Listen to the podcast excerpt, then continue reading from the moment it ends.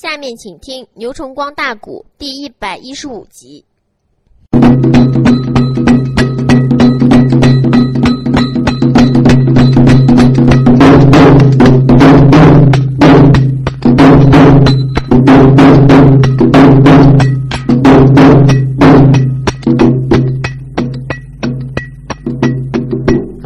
那里接续接来连续连，西江月接接连连论正篇，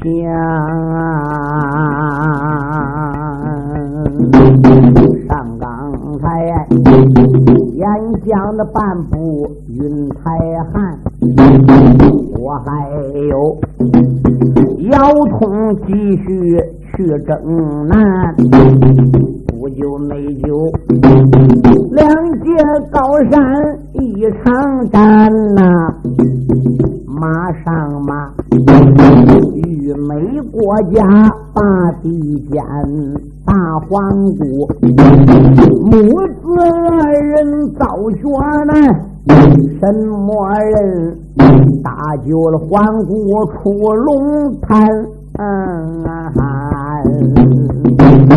温水潭淹死了矮子叫智寿，小姚刚学艺前往九仙山，不久就与美国家去报号。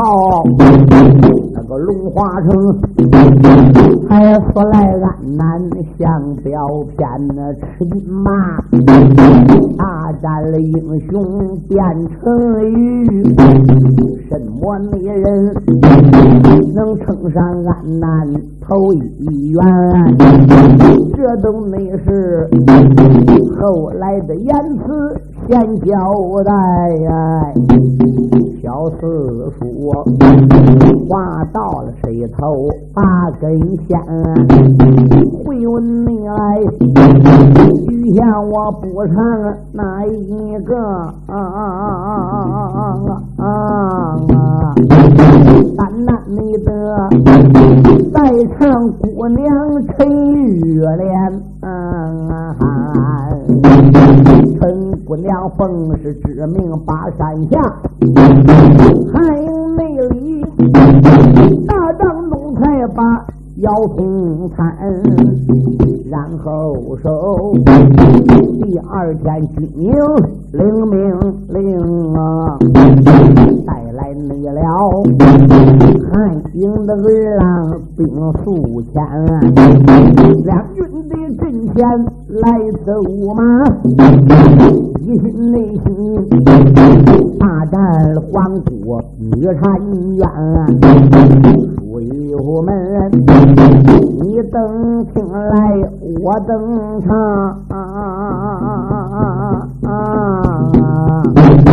简单的讲，战场不远在燕然。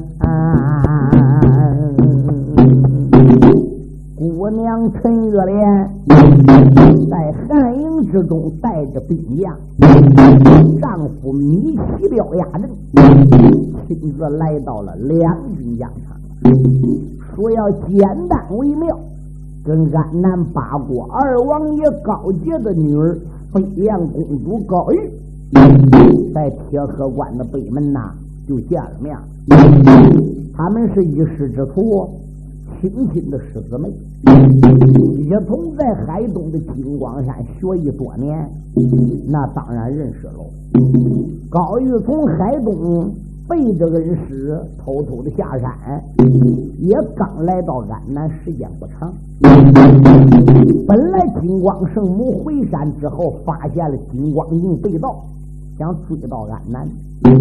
可是他八卦有准，能掐会算，知道姚通兵马不久要兵卒铁河关，嗯，不久就他的弟子陈玉来要下山，这件事情啊，自有办法解决。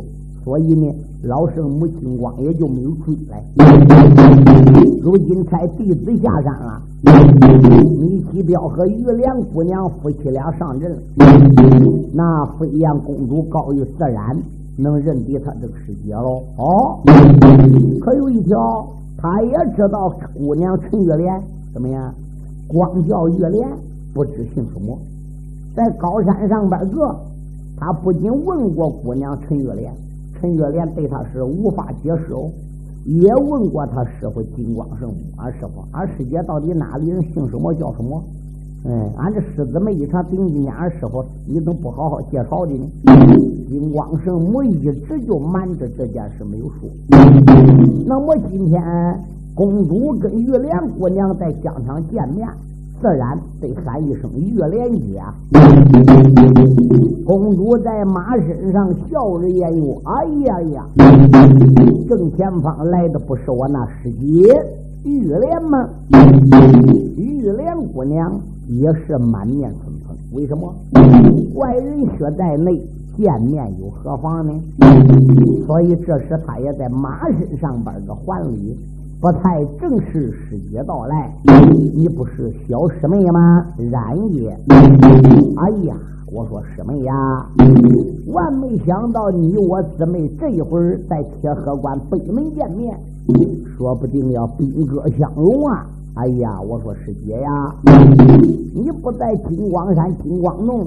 伺候俺师傅，你怎么打汉营里点兵立将出来的？身背后为你压阵的那个小白脸又是何许人也？这时候，姑娘陈月莲呐，也就没瞒着，把来龙去脉等等的情况讲说一遍，甚至说连自己姓陈，自己的历史。整个都和飞燕公主讲，飞燕公主在马身上边是大吃一惊。哎呦喂！我认为他是谁嘞？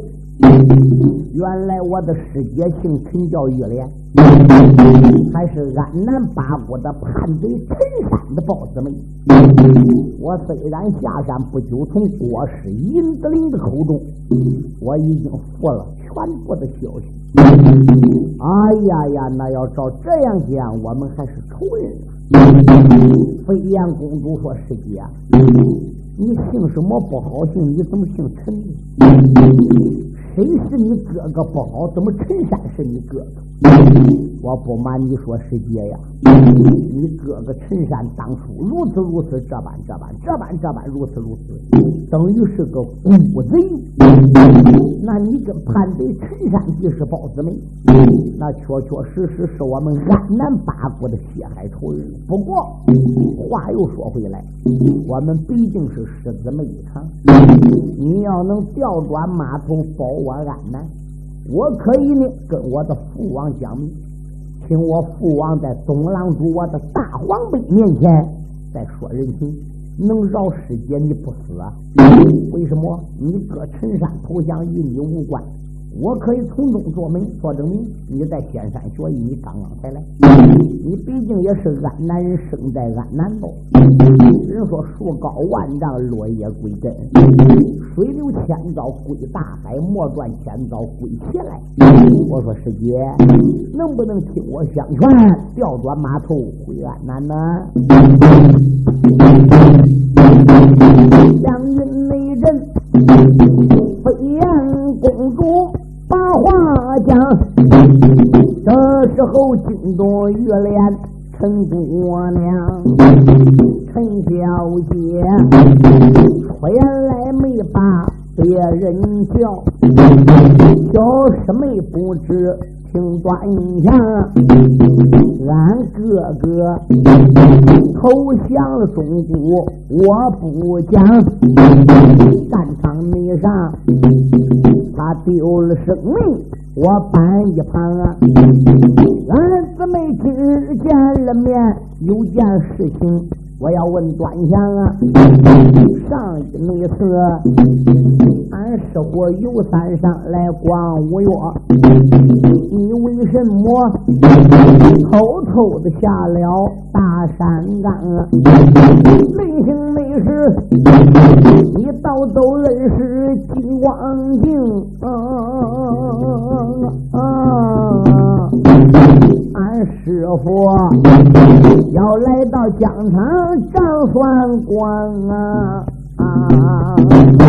俺师傅到此地。真正是找到了你，怕的是你十有八九见阎王。要依我说，你交出恩师无价宝。俺师傅大仁大义能原谅啊，小师妹今天不见个吴家宝啊，怕是你是。你十有八九三五成，真正的是俺师傅马上要来到铁河关，能带海东的老和尚，啊，你全的海东的和尚把腰斩啊！那秃驴遮不掉道爷都丢光啊！陈玉莲提起来当初那些。事儿哎，这时候高玉公主面显红光啊啊！高玉下山，他师傅连知道都不知道，把个金光镜给偷走了，他认为万事大吉了。刚才他又跟玉莲见面，嘟嘟叫讲了半天，陈玉莲又没提这事呢。他还认为人师徒不知道，现在陈玉莲把这事情整个给抖了出来了，那他自己做事勤亏理亏，闹得个满脸通红，心中暗想：高义，我可不能承认。我如果要承认我偷俺师傅的金光镜，那么押走在战场上不让我，我要能胜他更好，胜不了他，俺师傅要知道亲自仙家光临，坏了。这个麻烦事就大，当然喽，轻而易举，俺师傅不会来。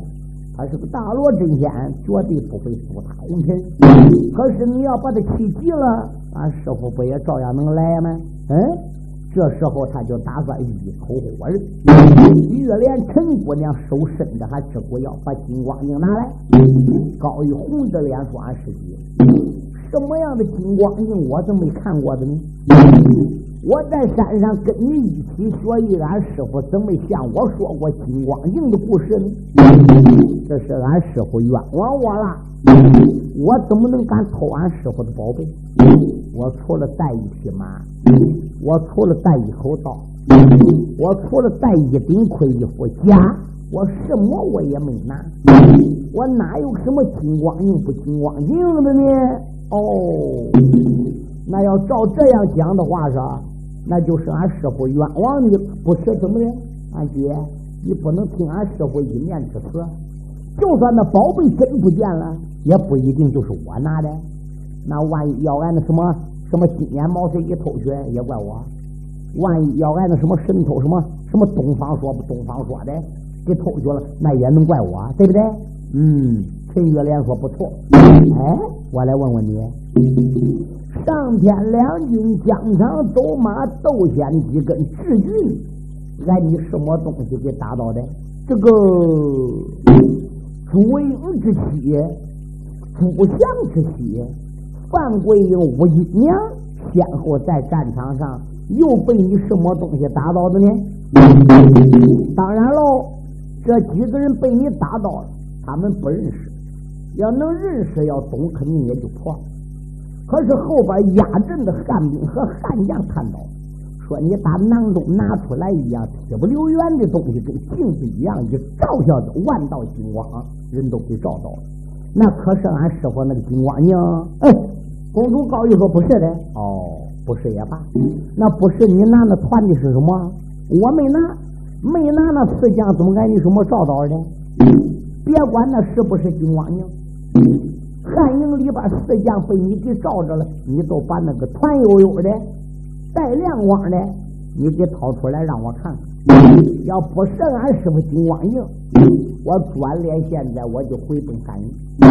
哎，如果要是俺师傅金光营，你赶紧给交出来。高玉死叫高玉，万万不能承认。哎，他会要真正把我给顶起的话，我拿出来我都一照下子。连你的丫头我也得给干倒。再转念一想，不行，我跟他是亲师姊妹，这俺不谈。哎，他是叛贼陈山的妹妹保中姑，这我也不谈。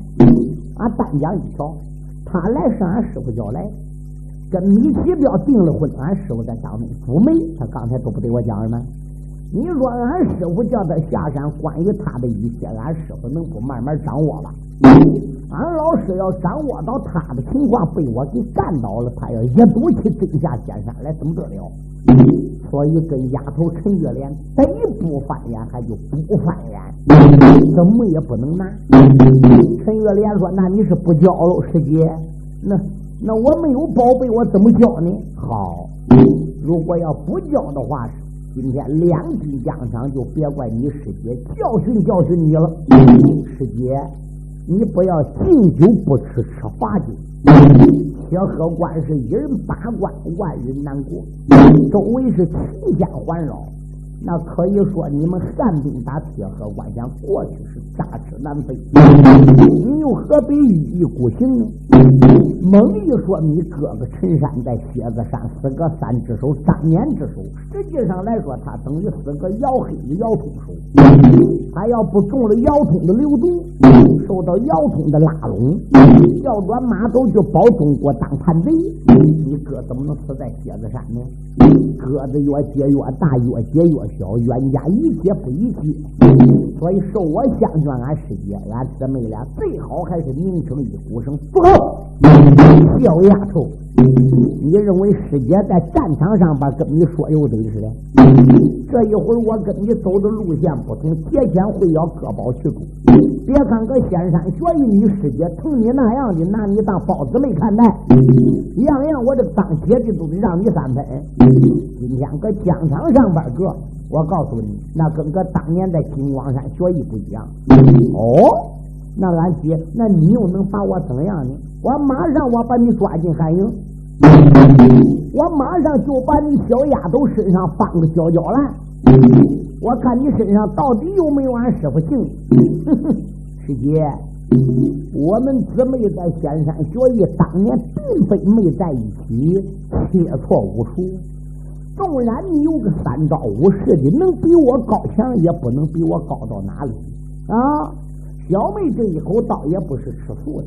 嗯，别看你当姐的比我早上山年吧，你不一定都比我高哪里去。翻起眼来，三趟五趟，十趟八趟，三十趟五十趟，你也不见得就能将小妹走马河西。闹不好，我还得把你抓进铁河关。哦，丫头高玉，你有这个把握吗？我没有这个把握，你也没有把握能逮到我。那行，我给你看一样东西啊！你要能认得我这样东西的话，我就承认你的厉害了。你给我看什么？姑娘，这时刀交左手，把右掌往前边给一亮。你看我这掌心是什么字儿？你可能认得。这时候飞燕公主高玉一看看，上面写是个“定”字，俺姐。那个字我能认的，能认的，你真能认的这个字？这是个梅花篆字，你也能认的；再篆字，篆八道子，我也能认的。认的你可能念过听听，那有什么不能念给你听？啊那个字儿不是定字吗？阿妈妹，一念说那不是个定字吗？不要紧哦。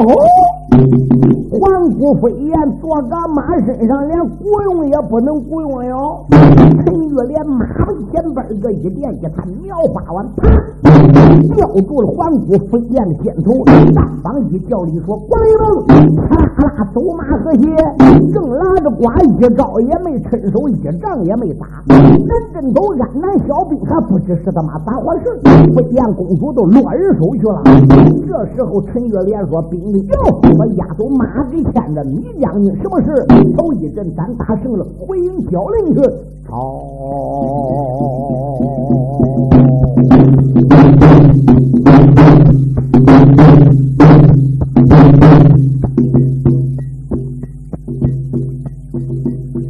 这是内后啊，环顾飞燕身悲情。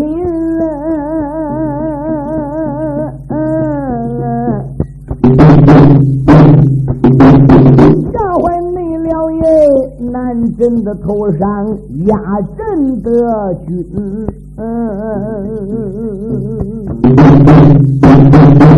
我奈何怀抱香刀回城转，报给妖僧银子令，家下没了。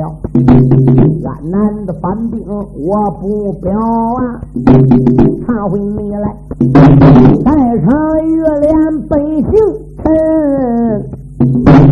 陈姑娘，和谐飞燕人一个，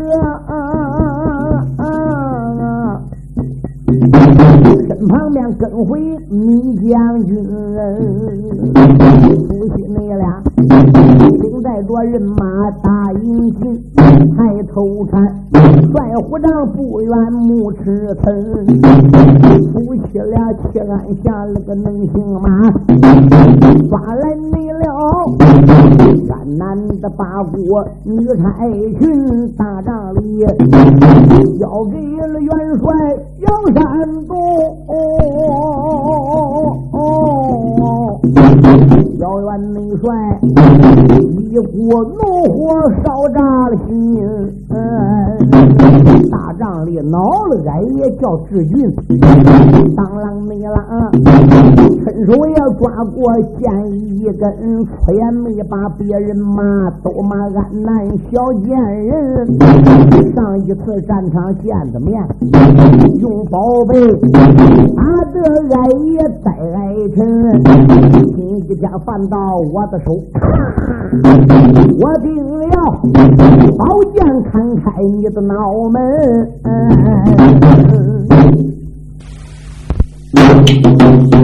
二爷志俊拔出了宝剑，迈步上前，对准黄谷，咔嚓就是一剑。我把你个贱人脑门我给你劈开。那姚通能愿意吗？大帅姚通坐在守卫上边，用手一指：“都！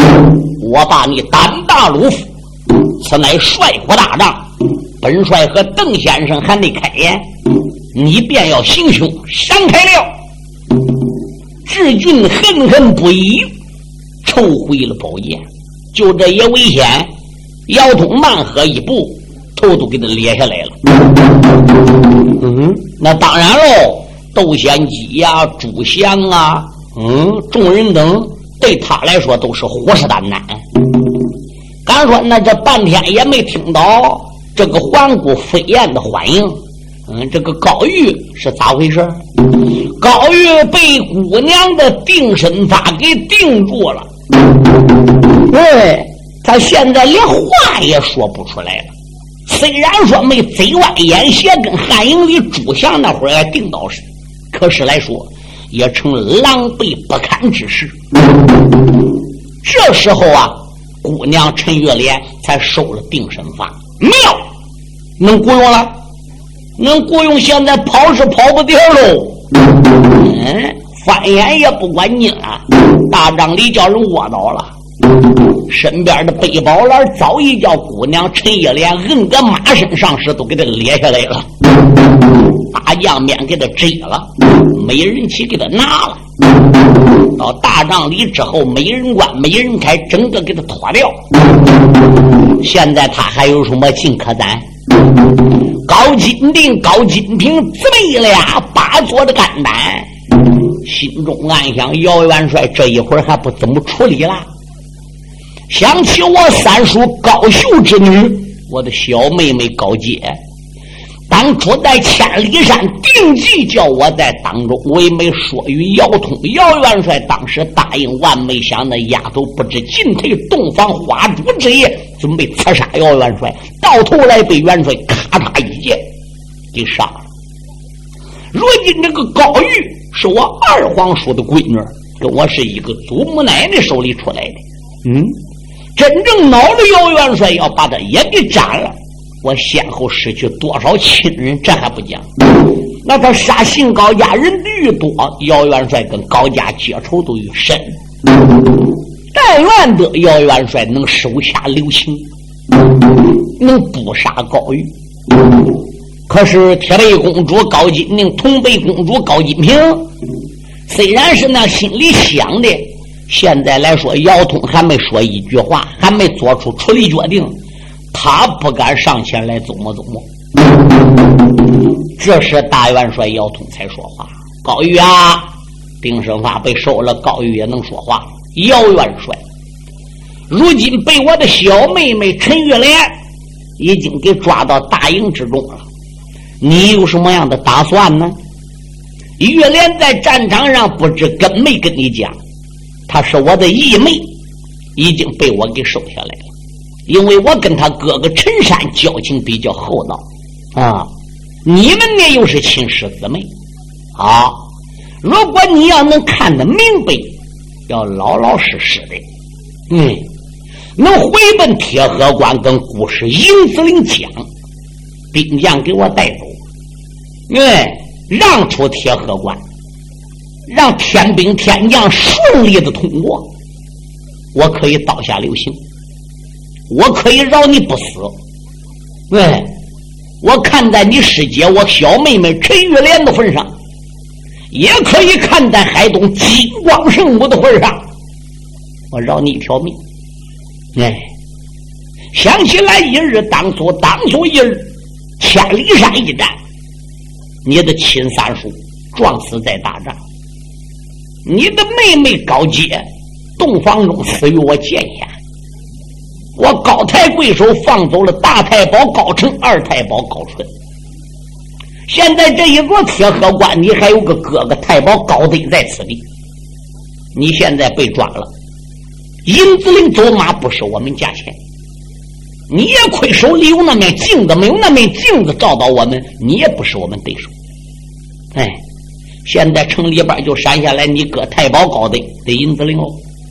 你被抓着背包篮被摘了，所有宝贝到我们手了。就算把你放回去，你不让铁河关，你不走，你还拿什么本事再跟我们打？啊！你要真正是手，这就是俊杰；不是手，继续跟我们翻眼，那只能算成是匹夫之勇。高玉啊，你有什么说话呢？高玉说：“姚元帅，我既然被俺师姐给抓来了，杀剐从留，任谁于你？你要真正能不杀我，说话算话，能放我，我回奔铁河关，把情况跟顾氏讲明。我叫顾氏领兵带将，让出铁河关。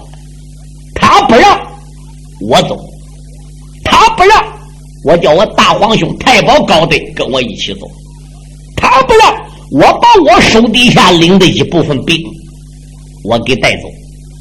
那么我干姊妹俩要走了，我一部分兵要撤了，银子岭走马也不是你等价钱，这样铁河关自然就可以开了。嗯，姚元帅，你能不能说到做到呢？姚通说：“本帅是一军之主，三军之统帅。”那当然，我说能算了。不过话又说回来，你必须得在我姚通面前立誓，你要口不应心，该当如何？姚元帅，我要说话不算话，你把我放了，我回到铁河关，不让高官继续跟你作对。俺师姐走马要再把我给抓到，给我粘成烂泥，高于我脸都不寒。你看怎么样呢？姚通说：“既然如此。”好，邓先生，你看怎么样呢？邓毅这是开话了，我不瞒你说，飞燕公主，姚元帅今天做此决定，也是玉莲姑娘和米奇彪刚才走马带兵一离开帅府帐篷，我们大家都已经研究好了的。哎，陈小姐有把握把你抓来，抓来之后你要听我们的。我们该怎么办？不听我们的，我们该怎么办？姚元帅刚才虽然对你讲了，决定把你放了，那是我们大家研究好的方案。你既然听我们话了，同意让出铁河关了，自然我们可以放你。不过，我们做到这一点来说，黄姑啊，你说我们达没达到仁至义尽？我们从良心上边算不算对起你？这里边是有几个原因，我们才释放你的。一个原因，你大姐同贝铁背公主，你二姐铁同贝公主，高金定、高金平，这姊妹俩啊，现在是我们汉营里的战将。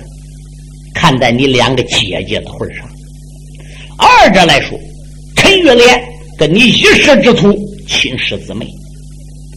别看你盗来金光圣母的镇山之宝，你必定是金光圣母的徒弟。现在要一点不讲究，走上把你杀了，对不起你师姐，对不起你师傅。这是其二。三者来说，千里山一战，你三皇叔不投汉。撞死了，你的姐姐呢？高洁，嗯，又在大营之中被我家大元帅所杀，所以这有多方面的情况，我们不愿意跟你高见再继续结上深仇大恨，所以你只要献出铁盒关，我等愿意放你。真要说放虎归山，回头伤人，再跟我等作对了，有言在先。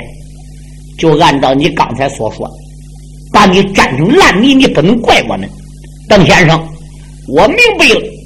可是俺师姐，你可能再把我那个宝贝给我的，一样也不能给你。哎，连背包篮我都得收着。俺收着镇山宝贝，我要给你，我汉营得多少战将伤在你手里？赶紧回去，赶紧回去吧。这时候怎么样？元帅姚通下了令，叫人把他的马刀给他了，嗯，宝贝留了下来，放走了飞燕公主高玉。临走时，高金定、高金平被陈月莲姊妹三个人把他护送到大营外头，又千叮咛万嘱咐，哎，万万不能跟姚元帅背道而驰了，自己说话要算话。你回去吧，我自有分寸。啊，那个那个那个那个那个那个那个那个那个那个那个高玉回去了，压下高玉回去商量不说。这边再说姑娘陈月莲和铁背公主、铜背公主转回到大营之中，帅府帐见姚元帅。当时候姚通就说了：“嗯，小妹能否把金光镜拿出来？”让我们大家看看呢，可以呀。好，这个时候怎么样？把宝贝就拿出来呀。众人等一看个，果然是铁不留原的一桩宝贝，说说放光。不过不喊谁个名字，谁个就不会下来。喊张三，张三得再到；喊李四，李四得再到。陈玉莲说：“哥。”姚通说：“什么事？这是师傅的镇山之宝。”我现在已经给拿了回来，我想在大帐外边给你把香案给摆好，把师傅这个宝镜子供在个桌案上边。我面向海东金光山祷告祷告，师傅老人家在金光山说不定知道，他老人家呢也就不叫着了。姚通说可以呀，这个过去人他讲迷信呢，啊。所以呢，时间不大，小兵把香案桌子摆好了。姑娘洗手焚香，这就连忙的把这面镜子放在了供桌上。姑娘陈玉莲就跪下，香案那天跪到了姑娘陈玉莲，连又把师傅不住。贼犯，弟子你我呀，奉师之命把山下夫妻你俩来保大汉金坤强。今天那天内，弟子领令去领阵，小丫头就连一盒也没沾。我把你他和谐了疆场回营内，姚元帅大人大义要放他还，弟子你我汉地里边设了香案呐。原本那着高山上边祷告几番，师傅啊，你镇山之宝我得下，王师傅金光洞里得心安。小姑娘一句话儿刚说了，香岸内前一阵阵的狂风旋啊，这三阵大风卷过去，金光镜也不知如今到了哪边啊。香岸上失落他的金光镜，何等美大！吓坏了姑娘陈玉莲，也不内知是不是恩师来收走，也不内知可是又来了老妖仙。这装内宝如果要落到妖怪的手，怕的那是汉营众将不得安。陈姑娘汉营的里。边正害怕啊啊啊啊啊啊！啊半空内中，如今掉下红纸单，半空中掉下来一张红纸笺贴姑娘拿过来吹风打箭，奔上边一看，哟，上边有几句话写的真而又切：徒儿奉命下山。走马报号阵前，收回无价之宝，恩师带回仙山。哦，原来是俺师傅收走的。好了好了，就算没有金光宁，凭我手里边这一个钉子，哎哎哎，我这个字都没有的，个宝贝摆个桌案上，认为自己有这个字儿攥个手心子，再有镜子搁手里都好办。镜子没有了，师傅剪贴丢下来，说明了给带回山。他考虑我还有个钉子，只要有个钉子，我都能把人敌人给带到。他不由自主都亮起巴掌，怎么一看了手心上这个钉子没有？嗯，这个字儿不见，师傅。你老人家回来呀，师傅，你再给我手上写个字儿啊！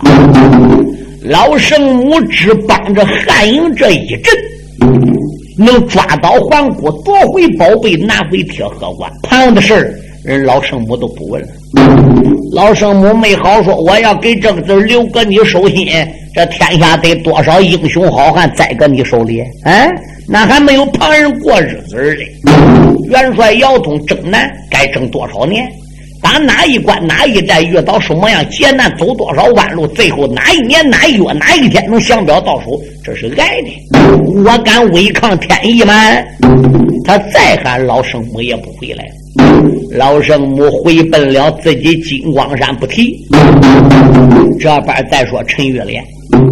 回到大帐见了姚通，把所有情况讲述一遍。姚通是大吃一惊啊！军师邓毅说：“二哥，这是情理中的事儿，我早已经考虑到这一步了。圣母不会叫这个定字永远在玉莲姑娘的手心里。那我们就在大营之中差小兵打听铁河关的情况吧。”天这时也就晚了，也没有说长。谁知第二天天亮，姚元帅这个战犯才用过，外边有探视拦起来了。报姚元帅，铁河关四门大山，皇姑高月太保高德妖僧银子林，把铁河关的敌兵已经撤出铁河关走了，这座高关让出来了。大元帅姚通朝军师邓毅看看，邓毅说：“二哥，差快马勾往铁河关南方，尾随反兵的背后，看银子岭兵马走了是真是假，防止再定什么空城计。”马明说：“嗨，何需要叫小兵去打探呢？他真走了，假走了，你不有八卦吗？你不有阴阳会算吗？你可以算算。